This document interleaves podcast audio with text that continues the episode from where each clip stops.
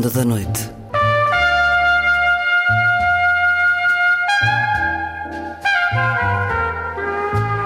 Com Luís Caetano.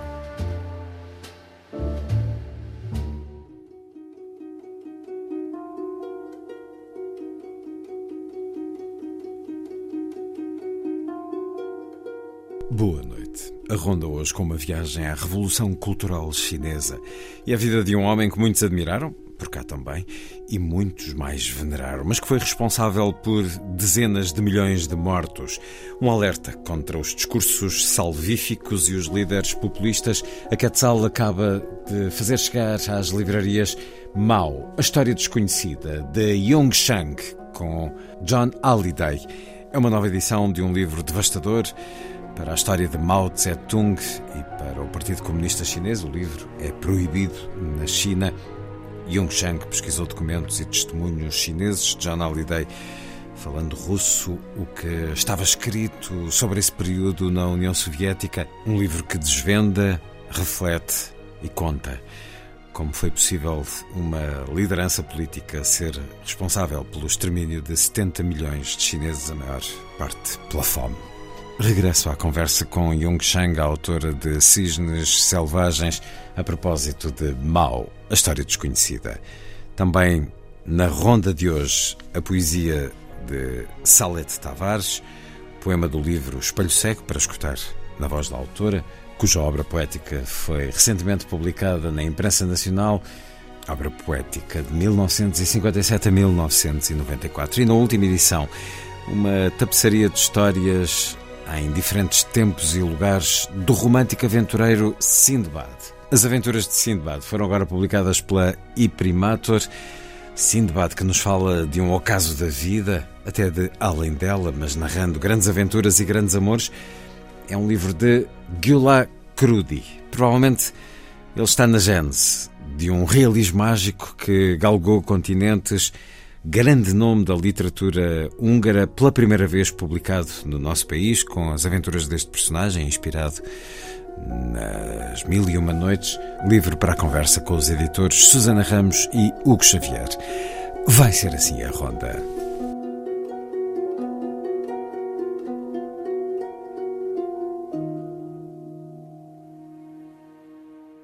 Música a começar.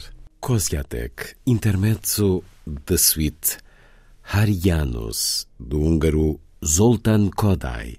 Interpretação da Orquestra Gulbenkian, direção de Lawrence Foster.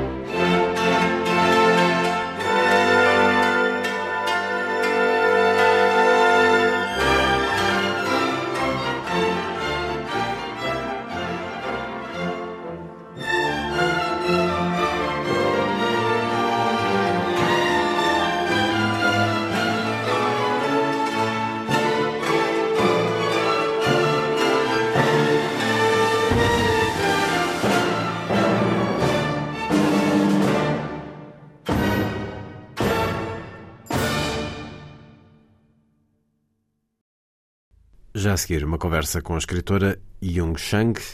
Escreveu muito sobre a sua vida na China, onde nasceu em 1952, naturalizou-se britânica há alguns anos.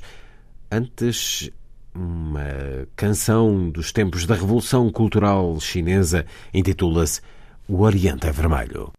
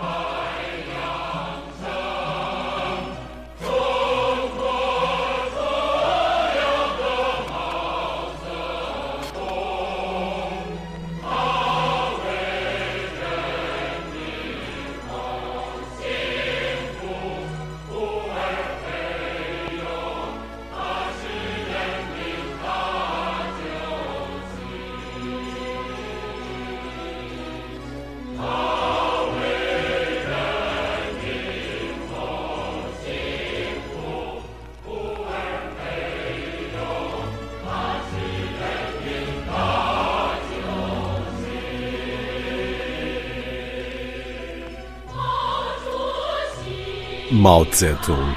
Durante décadas, ele deteve poder absoluto sobre um quarto da população mundial.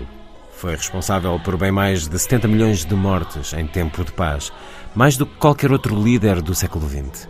Nasceu numa família de camponeses num vale chamado Shaoshang, na província de Hunan, 26 de dezembro de 1893. Há 500 anos que os seus antepassados viviam nesse vale. Hoje o retrato e o corpo de Mao ainda dominam a Praça Tiananmen, no coração da capital chinesa. O atual regime comunista declara-se herdeiro de Mao e perpetua encarniçadamente o mito de Mao Tse-tung.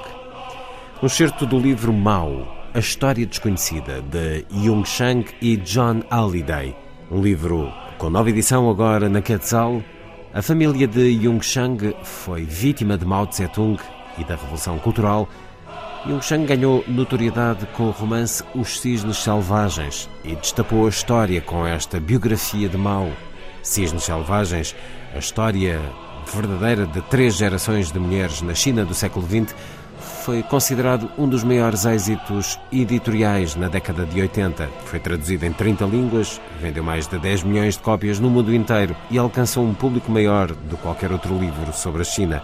Muitos académicos consideram-no um testemunho raro. Mao, a história desconhecida, é um livro profundamente documentado de Yung Shang e John Halliday.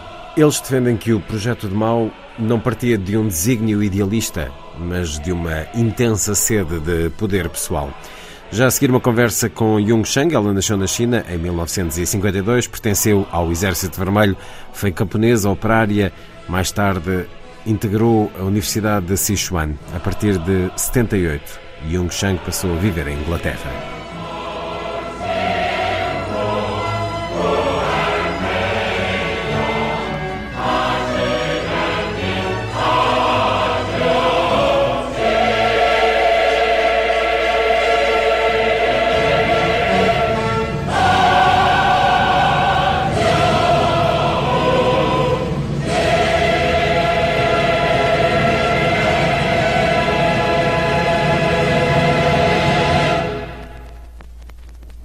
This man give you once uh, major sadness a state of heartbroken almost. Este homem provocou-lhe uma vez uma grande tristeza. Quase lhe despedaçou o coração quando era pequena, porque não o viu numa visita que ele fez à sua terra de origem. Quando é que descobriu que Mao Tse-tung era uma pessoa malévola? Quando a Revolução Cultural começou, eu tinha 14 anos. Nessa altura, eu tinha por Mao um culto da personalidade. Eu olhava-o como uma espécie de Deus. Mas depois comecei a ver uma série de coisas horríveis a acontecer à minha volta, sabe? Atrocidades, violência, tudo isto era contrário à minha natureza. E então comecei a questionar as regras de Mao.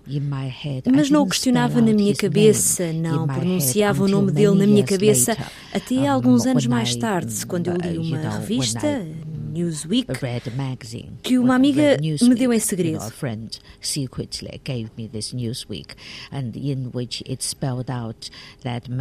E aí vinha escrito que a senhora Mao era os olhos, os ouvidos e a boca do marido. E aí eh, eu que sempre tinha culpado a senhora Mao por tudo o que de negativo tinha acontecido na Revolução Cultural, percebi que afinal era Mao Tse-tung que era o responsável. Era o ano de 1974, tinham passado oito anos desde o início da Revolução Cultural. Oito anos desde que eu tinha começado a questionar o governo de Mao. Disse que eu olhava como um Deus e não como um pai. Sentia alguma espécie de amor por ele? Não era um amor genuíno. Nós éramos levados a um culto da personalidade de Mao.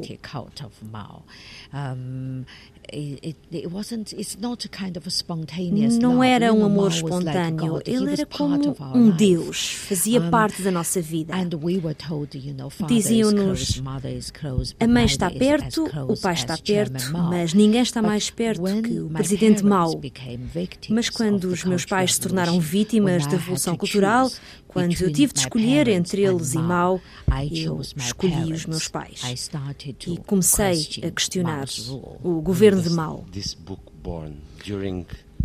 Quando é que este livro, A História Desconhecida de Mao, nasce? Enquanto escrevia Os Cisnes Selvagens ou após? Eu comecei a planear a biografia de Mao depois de escrever Os Cisnes Selvagens. Eu quis escrever outro livro e Mao era o tema óbvio, porque ele domina os primeiros anos da minha vida. E eu vi-o trazer o desastre à minha família e aos meus compatriotas. E eu queria saber um pouco mais sobre ele. Senti que o mundo, espantosamente, sabia muito pouco sobre ele. Ele governa a China como se de uma prisão se tratasse. Ele assassina 70 milhões de pessoas. Mas as pessoas na China respeitavam-no, amavam-no.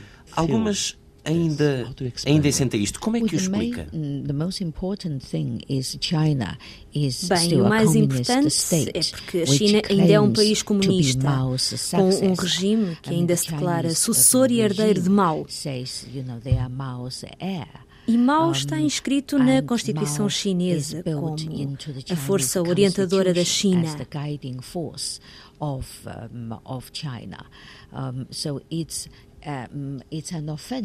Portanto, é uma ofensa opor-se a Mao. E nestas circunstâncias é impossível conhecer os verdadeiros sentimentos das pessoas. Muitas das gerações mais velhas que viveram sob o regime de Mao e que eu não acredito que queira voltar a viver sob o domínio de Mao. Portanto, eu não acredito que o que eles dizem aos repórteres estrangeiros sobre o que sentem por Mao ou que admiram em Mao seja genuíno. E as novas gerações não têm ideia sobre o que era o jugo de Mao. Simplesmente não sabem e ainda por cima já sofreram uma lavagem ao cérebro. Os jovens? Sim, pelo atual regime que lhes fez pensar que Mao era um grande herói. Porque livros como Os Cisnes Selvagens ou esta biografia de Mao estão banidos da China. E só coisas a louvar Mao podem ser ouvidas, lidas e vistas. Portanto, eu acho que nessas circunstâncias é extremamente difícil chegar a um juízo racional, informado e inteligente. Os cisnes selvagens estão proibidos na China. Suponho que a Yung Chang seja uma espécie de persona não grata para o regime chinês. Mas para este livro pôde pesquisar nos arquivos chineses. Como é que isso foi possível? Não, não consegui pesquisar nos arquivos chineses. Eles estão fechados.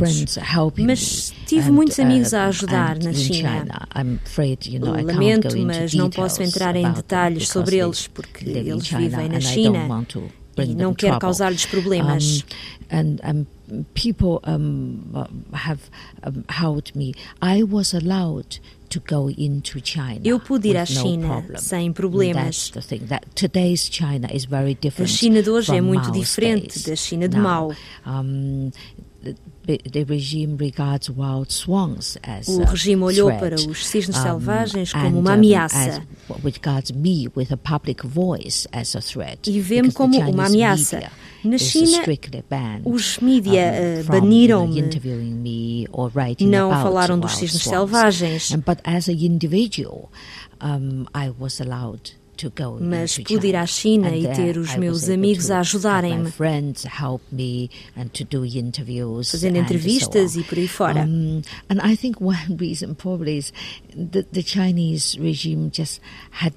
A questão é que eu acho que o regime chinês não fazia ideia o que ia ser o nosso livro e o quanto devastador é sobre Mao e sobre o Partido Comunista Chinês history of the Chinese Communist Party. How long took the research? Quanto tempo levou a pesquisa para este livro e até onde é que tiveram de ir? Um, it took myself and my husband 12 years. Levou-me a mim e ao meu uh, marido 12 anos a escrever o livro. divided our research by language. Dividimos a pesquisa por línguas. Eu sou chinesa, por isso lidei com as fontes em língua chinesa. O meu marido fala russo e por isso passou muito tempo nos arquivos chineses. Absolute treasure trove. Foram 12 anos preciosos. Viajámos pelo mundo inteiro e entrevistámos toda a gente que contactou com Mao, eh, que teve interesses com ele. Henry Kissinger, George Bush Sr., Dalai Lama, Imelda Marcos. E na China entrevistámos à volta de 150 pessoas do círculo próximo de Mao. A sua família, amigos, colaboradores,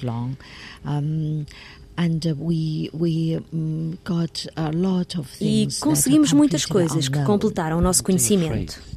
Eles não tiveram medo de falar consigo? As pessoas que entrevistámos na China eram já idosas, entre os 70 e os 90. Já passaram por muito, creio.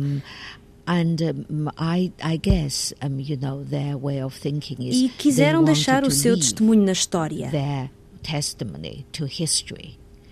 Um, and they've been through a lot. I mean, their way of thinking is, what can they do to me now? Um, And, uh, so actually the Chinese government had warned a Na realidade, o governo chinês advertiu um pequeno grupo de gente próxima de Mao para não colaborar. Mas enquanto alguns uh, se tornaram cautelosos e não colaboraram, outros falaram precisamente porque foram intimidados e porque souberam que o nosso livro não seguia a linha oficial do partido. Because they had had enough of the official line. Um, and they knew that's not the truth. They wanted the truth to be told. E eles querem que a verdade seja contada. E alguns falaram porque para eles o livro se tornou importante devido aos receios do partido e por isso falaram, até pela primeira vez. Um, so many people talked. I mean, many talked for the first time. Com emoção, com arrependimento? A questão é que eu não estava a perguntar o que é que eles pensam sobre Mao. Eu perguntava-lhes coisas específicas, como no dia tal, onde é que estava Mao e o que disse, esse tipo de coisas, para confirmar detalhes. Eu penso que nas entrevistas as emoções acabaram por sair. Sim, eles refletiram sobre as suas vidas, a sua fé, sobre o comunismo, sobre Mao. Podia ver-se isso ao falarem comigo to talk to me and which was their way of reflecting foi uma maneira de refletirem sobre as suas vidas this, e sobre aquilo a que se dedicaram. e foi muito tocante Jung Chang odeia o Mao Tse-tung? Bem, eu não quero usar a palavra ódio porque acho que é uma palavra negativa. Eu diria que me sinto ultrajada por ele. Porque ele causa mais de 70 milhões de mortos em tempo de paz.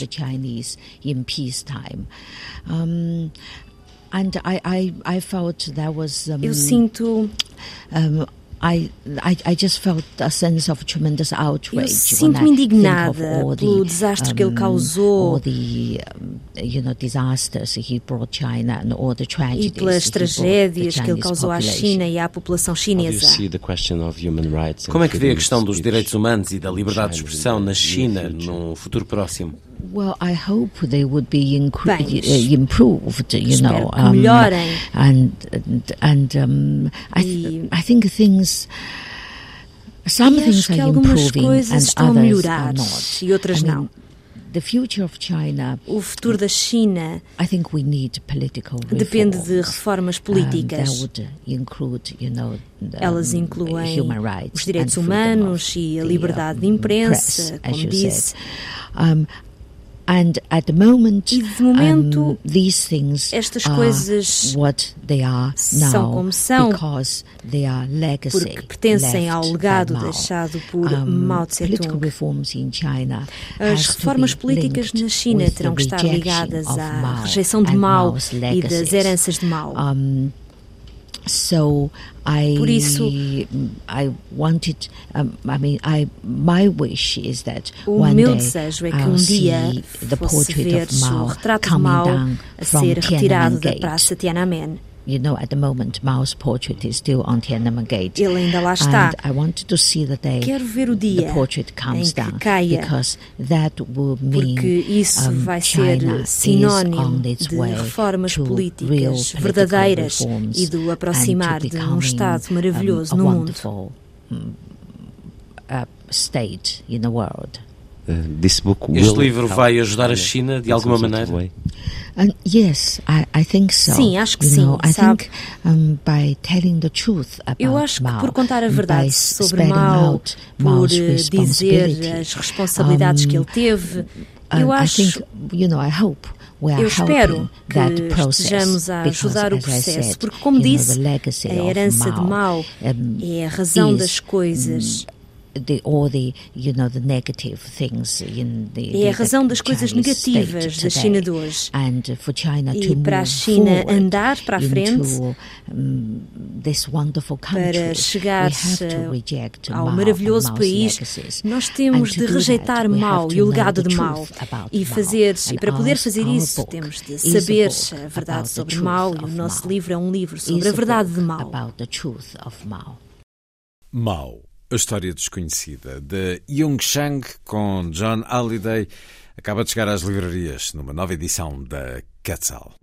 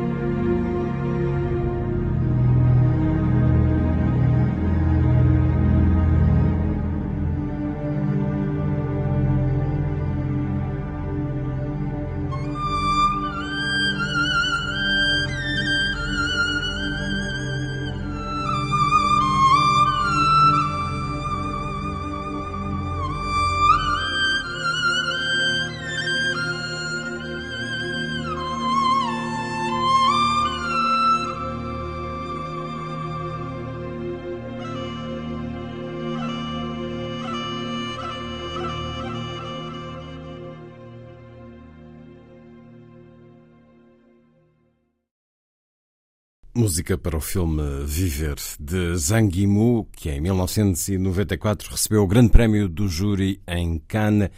Música de Zhao Jiping. Filme a partir do livro de Yuba. A seguir, a poesia na noite da rádio.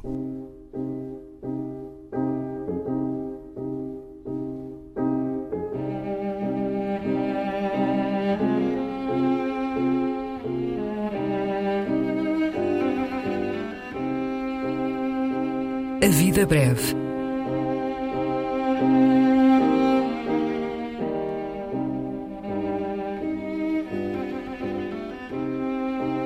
Poesia por quem a escreve.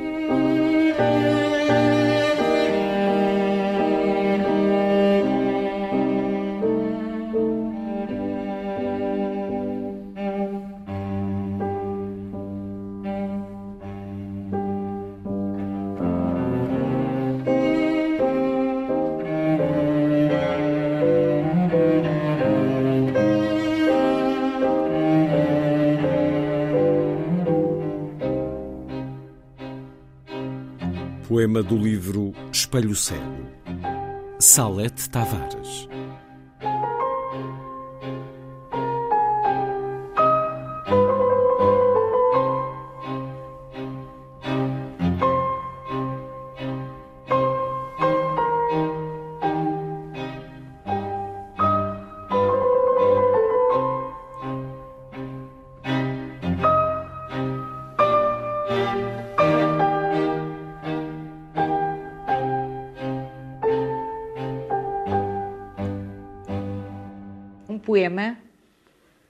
Circunstância de há 20 anos.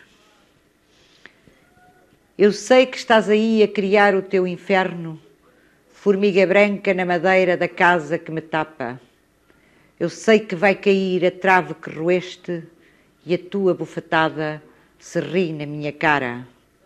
Aquilo que fabricas viu já nos museus, a febre de invenção que te mordeu a mão Benzia eu então na morte que deixara junto de uma pomba a carne de canhão. Estéria da história, a dor do teu protesto é cicatriz de outros no rosto de teus olhos. Mendigo ministério, diabo sacerdote, sem capa das perjas nem brasas de incensário. Se do inferno a chama puseste ao pé de mim, Irónica se encheu a montra da farmácia, de curador sarcástico do eterno ser não ser, não creias que me vês chorar sem o veleiro a que cortaste o mastro. Bendita hora essa em que bateste certo, em que voltaste o mundo de pernas para o ar, meio-dia do meu século em que me é dado amar o árido deserto de tanto cemitério. A luz das tuas mãos era água salgada, rasgando-me na rocha areia de uma praia. O louro de uma esperança sonhou com a vitória e viu subir no ar o branco nevoeiro. Já não é só ruína a febre de invenção. Não penses que esgotaste as ilhas para ver. Há ilhas, há veleiros, estou eu e está o mar, e luz de tanta estrela no céu a cintilar.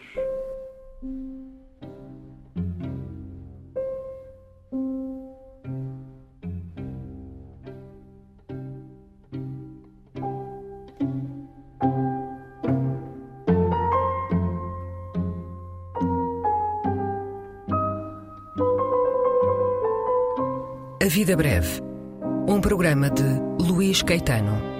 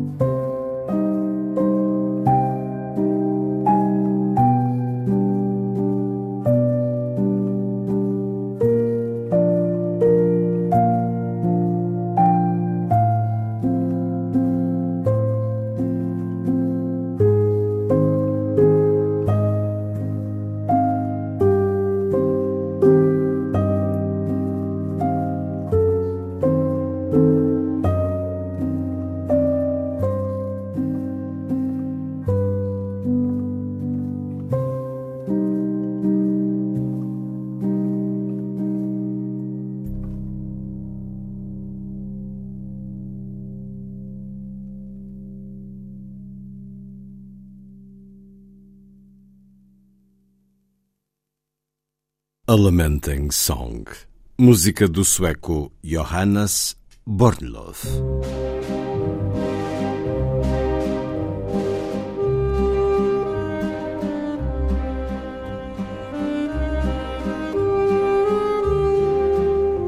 Última edição. Um programa de Luís Caetano.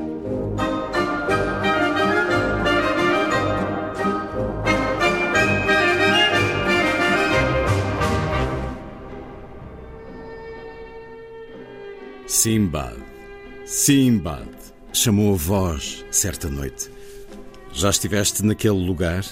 No cemitério que fica na encosta da montanha, onde descansa agora uma certa pessoa a quem prometeste que nunca seria abandonada? Simbad acordou de um sono sem sonhos. Esfregou os olhos e soube de imediato a quem se referia a voz vinda do passado.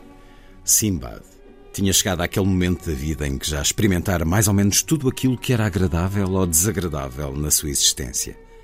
Navegara por mares longínquos e passara por portos de países peninsulares desconhecidos. Já fora rico e já fora pobre. Amara raparigas e mulheres maduras. Bebera os melhores vinhos e já tinha vagueado pelo mundo fora sem um tostão no bolso. Gozara de plena saúde, mas também ficara doente e triste. Quando lhe começaram a aparecer os primeiros cabelos brancos, Simbad tornou-se sábio. Apesar de ter alcançado a plena sabedoria, continuava a apreciar as farras noturnas com mesas cheias de garrafas de vinho acompanhadas por música popular. Vira a morte e vira nascimentos, bodas, adultérios e crimes cometidos nos bosques. Uma vez até chorou lágrimas genuínas por uma questão de dinheiro, mas não deixou de ajudar os pobres em segredo rezara numa pequena igreja abandonada e planeara matar por malícia o seu inimigo. Fora honesto, franco e valente como um cavaleiro da Idade Média. Às vezes despertava como uma serpente quando se dedicava a decifrar sonhos ébrios na manhã seguinte. Tinha amigos. Uns eram senhores poderosos e arrogantes, outros falsificavam dinheiro e fugiam da justiça. Uma vez raptara mulheres Outras desempenharam o papel de pai de família sentado em sua casa. Às vezes andava à bulha com os comerciantes, mas no dia seguinte mostrava-se cobarde. Assim passou a vida de Sinbad, o marinheiro, até que chegou a uma idade em que só o passado e os tempos remotos de juventude, e não o presente nem o futuro, o incentivavam a refletir e a sonhar. Enquanto navegador que andara por mares longínquos, e atualmente já não podia descobrir países desconhecidos, içava assim as velas com a intenção de regressar à sua terra. Deste modo, Simbad pôs-se a caminho, à procura da sua juventude, como se quisesse voltar a começar a novela da sua vida, como se quisesse procurar sentimentos novos que nunca tinha vivido.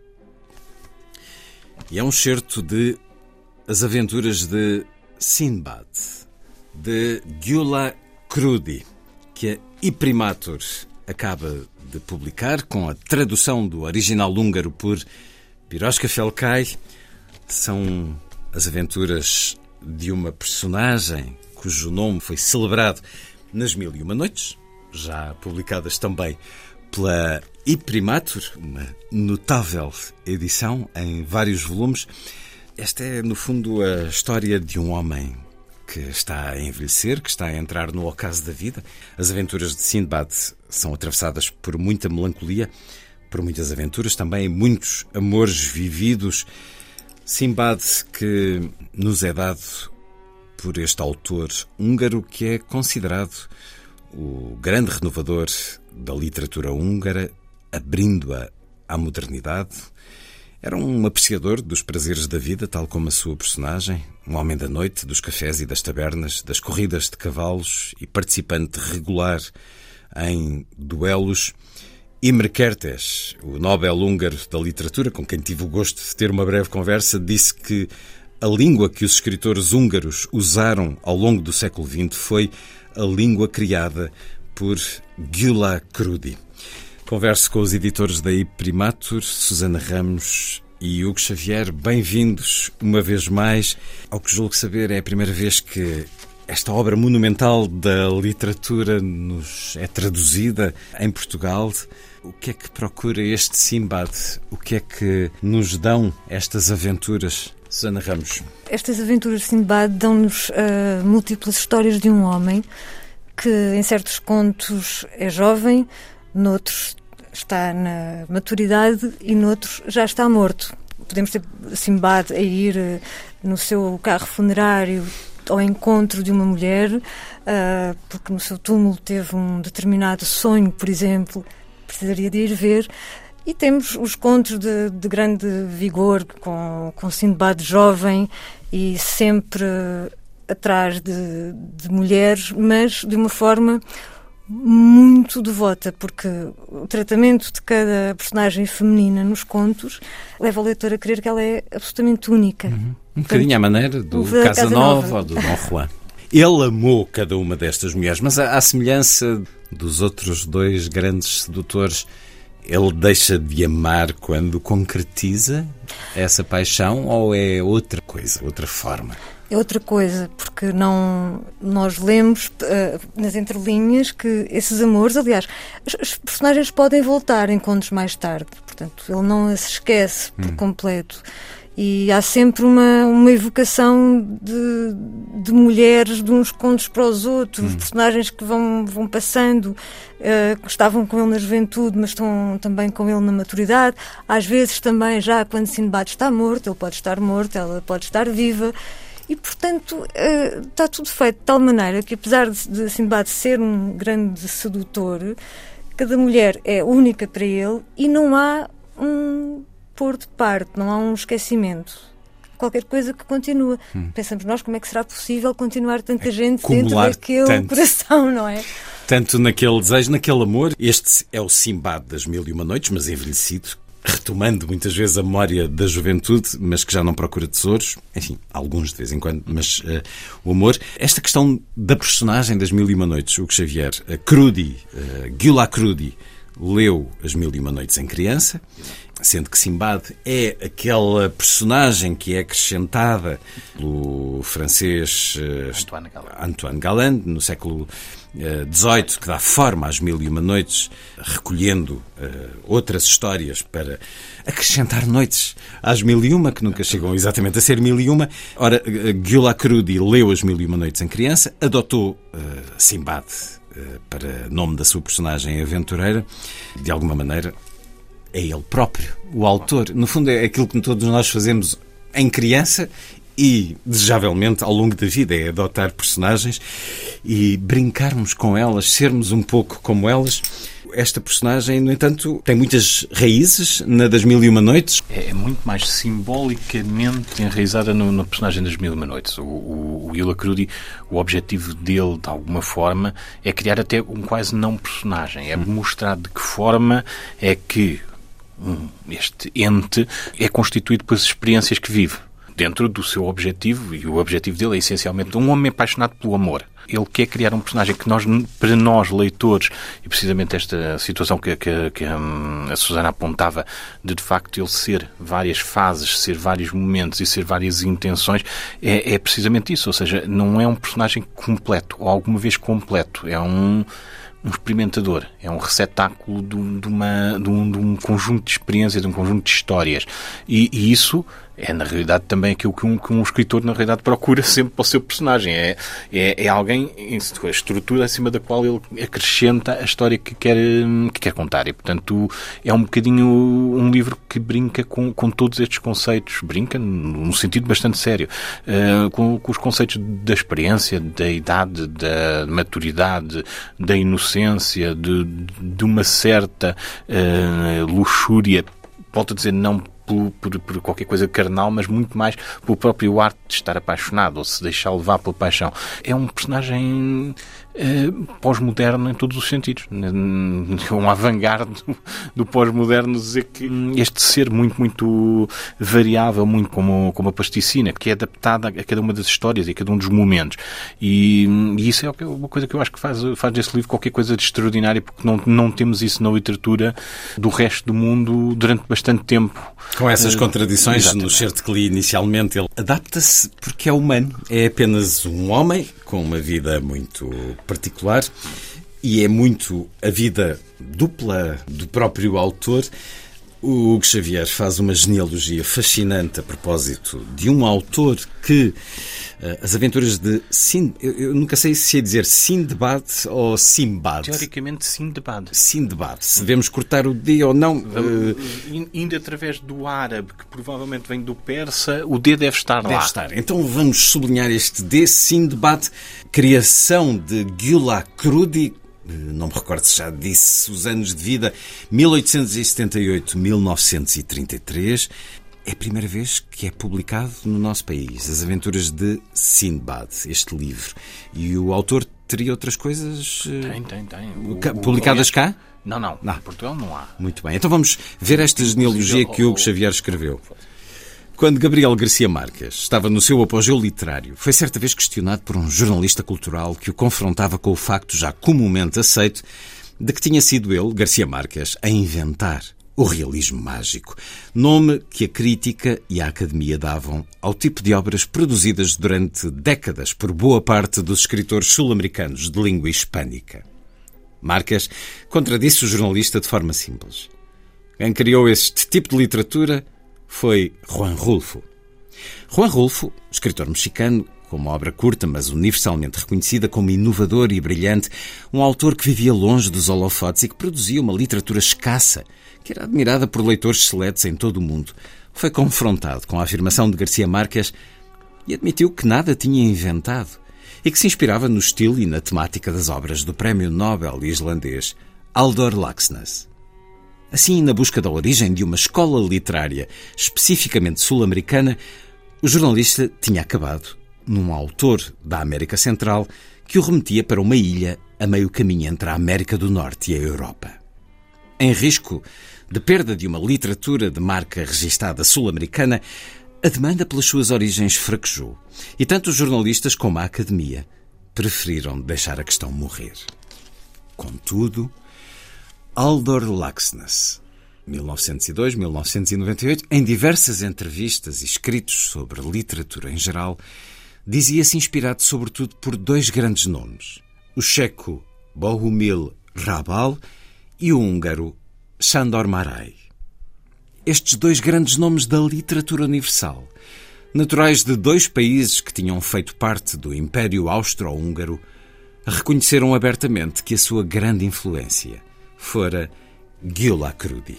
É uma notável síntese genealógica literária, Hugo Xavier, esta que nos propõe, e também com essa afirmação de Imre Kertész, que referi há pouco, de que todos os uh, escritores húngaros usaram ao longo do século XX a língua criada por Crudi. É claro que tudo isto é muito grandiloquente, mas há sempre um sentido de dívida e de gratidão quando se refere desta forma eh, uma, uma gênese, uma origem, uma inspiração. Vou contar uma história que é muito engraçada e que vai acabar aqui na RTP. Há muitos, muitos anos que eu queria publicar este livro porque tinha lido uma pequena antologia de alguns destes textos em inglês, que tinha saído na University, Central European University Press andava sempre à procura de um tradutor e a maior parte dos meus tradutores de húngaro, que eu, aqueles que eu conhecia, diziam não, não traduz, é muito, é muito complicado, crudo é muito, muito complicado. E depois finalmente encontrei uma tradutora que curiosamente trabalhava na, aqui na RTP, uma senhora chamada Antoinette Lukács, e que me disse, eu adoraria traduzir o crudo, mas é impossível traduzi-lo para português. Eu dou-lhe um exemplo, como num, num dos contos, está a ver este conto, este primeiro parágrafo aqui, com três linhas, tem 17 advérbios e um verbo tudo mais deduz-se a partir daqui. Uh, é um notável trabalho da tradução, realmente. Uh, que desafio, que extraordinário. Nosso privilégio de poder ter esta edição. O que Xavier eh, refere depois também neste prólogo. Casos eh, praticamente desconhecidos de escritores do Império Austro-Húngaro que influenciaram autores de outros países, eh, Sim, bem não, mais conhecidos não. países, bem mais conhecidos os autores. Ou seja, estamos a falar de uma região e de, um, e de uma época em que muita coisa se perdeu, entretanto. Não, perde-se muito. Isso, isso é, acontece em toda a história. É a primeira vez que nós temos isto Exatamente. em Portugal. Sim, sim, sim, só, só, isso é extraordinário. Sim, mas, mas isto é, é, tem a ver com, com, com uma geopolítica da literatura, uma geoliteratura, se quisermos chamar assim, sim para a qual não temos, não temos um mapa. E, e, é um bocadinho como durante anos termos dito: ah, o Marco Polo foi o primeiro contacto do Ocidente com o Oriente. Eh, não, isto é todo, havia caravanas para todo lado, havia viajantes para todo lado, eh, pronto. Mas, mas estas coisas perdem-se porque é muito mais fácil arrumar com, em pequenas caixinhas e não fazer estes contactos. E, e depois descobrimos que, que afinal há muitas ligações entre todas estas coisas e que isto não é assim tão. O mundo não é tão fechado nem tão hermético como pensamos. Gila Crudi, que era uma espécie de Camilo Castelo Branco. Ele escreveu 86 romances, publicou 3 mil contos. Presumo que tivesse que escrever para ganhar a vida, sim, para além sim, sim, de ter essa questão essencial, o talento, a arte da escrita e estas aventuras de Sindbad, que creio não são as únicas, porque existem romances Exatamente. Eh, com Sindbad. Estas aventuras que lemos ao longo de mais de 500 páginas foram eh, também à semelhança de Camilo, publicadas uh, em jornais? Um pouco por todo lado. Há, há mesmo coletâneas, há coleções de contos e há publicações em revistas, jornais, portanto, foram aparecendo ao longo de toda a carreira dele. Foi, é um personagem que ele pega, creio que em 1911, e praticamente leva quase até à sua morte. Uhum. Portanto, 1933. Hum, acho que o último romance já é de 31 ou 32, ou coisa assim, portanto, não, não vou garantir, mas acho que é. Portanto, é um personagem que, que claramente o acompanhou ao longo do, dos tempos. Também daí os paralelos com a vida dele, mas também com esta ideia de, de, de, romantizar a sua própria vida, possivelmente. É muito fácil projetar num personagem aquilo que nós também gostaríamos que a nossa vida fosse mais. E, e penso que isso está um bocadinho no, no, Quem leu outros livros de Crudy, o Crudy tem, tem, um, tem um romance que não tem nada a ver com o Sinbad, uh, está traduzido em inglês, chamado Girassol, uh, e, e que é muito sobre isso, sobre como é que, como é que as nossas vidas podem ser retrabalhadas de uma forma ficcional? Como é que nós podemos acrescentar mais ou tirar? Ou o que é que nós podemos brincar quando nos ficcionalizamos? Isto, obviamente, no meio de uma história. Nunca é feito de uma forma declarada, como qualquer bom contador de histórias não, não faz para estragar o, o suspense. E, portanto, é, eu acho que isso está presente na obra, transversalmente na obra do, do Crudo e faz, faz muita base daquilo que é hoje em dia a literatura de leste europeu. Está tudo muito em torno desta brincadeira com a ficcionalização do eu, com o espaço da memória, com a construção de, de, de uma realidade quase paralela, e, e, faz parte desta genealogia da literatura, que curiosamente depois teve o, o, a transposição por, lá está, para o realismo mágico, que, que de alguma forma também faz exatamente a mesma coisa, muito mais próximo da história do que do autor, mas como é que está lá também. Essa vida extra, essa vida maior que é possível os criadores construírem, acaba por ser também o privilégio do leitor, uh, seguindo depois nestes livros que vamos lendo. E como este livro está cheio de vidas, são viagens marcadas por uma fantasia desconcertante, vozes que surgem do nada, quadros onde as coisas se mexem. Simbad vai à procura dos seus amores vividos, encontrando, por exemplo, uma pasteleira que ele julga que é a sua antiga amada, mas na realidade é a filha da amada, que provavelmente será a filha dele. E uh, são aqueles momentos, aqueles encontros em que nós acompanhamos aquele herói que conhecemos das Mil e Uma Noites, trabalhado pelo cinema, pela animação, pelo imaginário que se tornou global, muito mais do que nas suas origens árabes. Um Simbad que podemos agora acompanhar com este notável trabalho de uh, Pirosca Felcai uh, e a proposta dos editores, uh, Hugo Xavier, Susana Ramos uh, e Primatur, que continua a dar-nos grande literatura que não tínhamos ainda oportunidade de ler na língua portuguesa ou em Portugal. Vou ler aqui mais um pouco a terminar esta monumental saga em diferentes momentos deste homem cuja vida foi marcada pelas aventuras e pelo amor. Sindbad, esse artista aventureiro, antes de sentir que a sua morte estava próxima, decidiu retribuir aos outros, com uma ação boa e nobre, tudo aquilo que tinham feito por ele.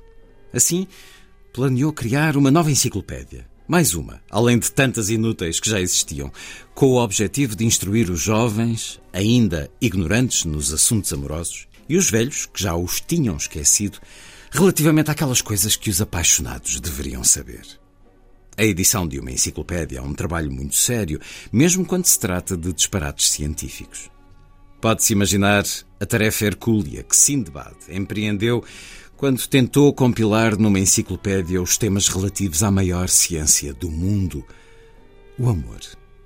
Sindbad teve de ir mais longe do que Cristóvão Colombo, pois o amor também se encontra em continentes onde este grande viajante nunca tinha posto os pés. Por exemplo, em certas tribos, pisar os pés dos outros debaixo da mesa é um sinal de amor, em vez de se admitir abertamente os sentimentos. Sindbad teve de vaguear por províncias desconhecidas, disfarçado como Armin Vamberi, para trazer notícias de pessoas que, quando amam, mantêm a boca fechada. Preferem manusear as mãos e os braços, completamente exaltados, como se quisessem conhecer a disposição dos seus semelhantes com os dedos para usar anéis, com os pulsos para fazer tricô ou empunhar espadas, com os cotovelos para se apoiarem ou mesmo com as axilas que servem para segurar termómetros. Passou por cidades em que as pessoas, para se protegerem contra a epidemia de amor, olham umas para as outras apenas ao longe, mesmo nas igrejas, onde as mulheres e os homens se sentam à distância. Até no teatro, olham uns para os outros, mesmo que a atriz e o comediante sejam pagos para garantir que todos dirigem o olhar para eles quando as luzes se apagam. Também nas estalagens, as pessoas que desejam amar e ser amadas observam-se mutuamente, embora esses sítios tenham sido construídos para servir ensopado de javali a qualquer indivíduo com fome.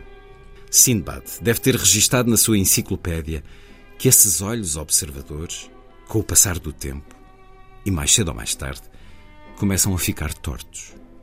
É uma sorte que na maior parte das cidades já existam oftalmologistas a tentar curar o estrabismo. Seria muito mau se cada doença ocular fosse curada pelo remédio que o paciente ignorante gostaria, ou seja, por um beijo. E continua, é um, é um capítulo absolutamente delicioso este sobre a enciclopédia do amor que Sindbad decide escrever, as aventuras de Sindbad, de Gyula Crudi, tradução de Piroska Felkai, a edição e Primatur, livro que nos foi apresentado pelos editores Susana Ramos e Hugo Xavier.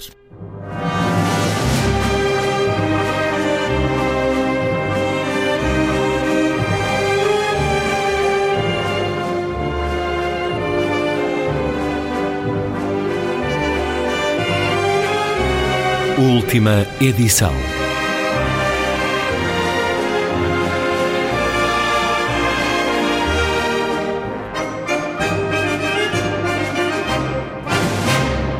Está feita a ronda. Assim, obrigado por estar com a rádio. Boa noite.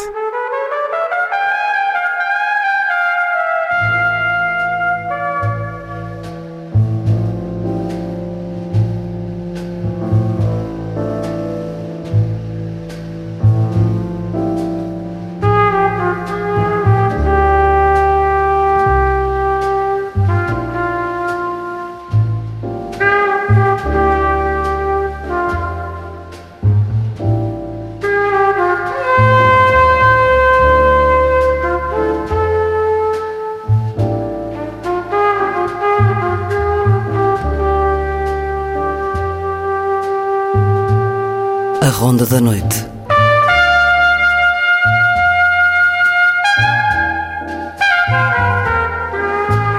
Com Luís Caetano.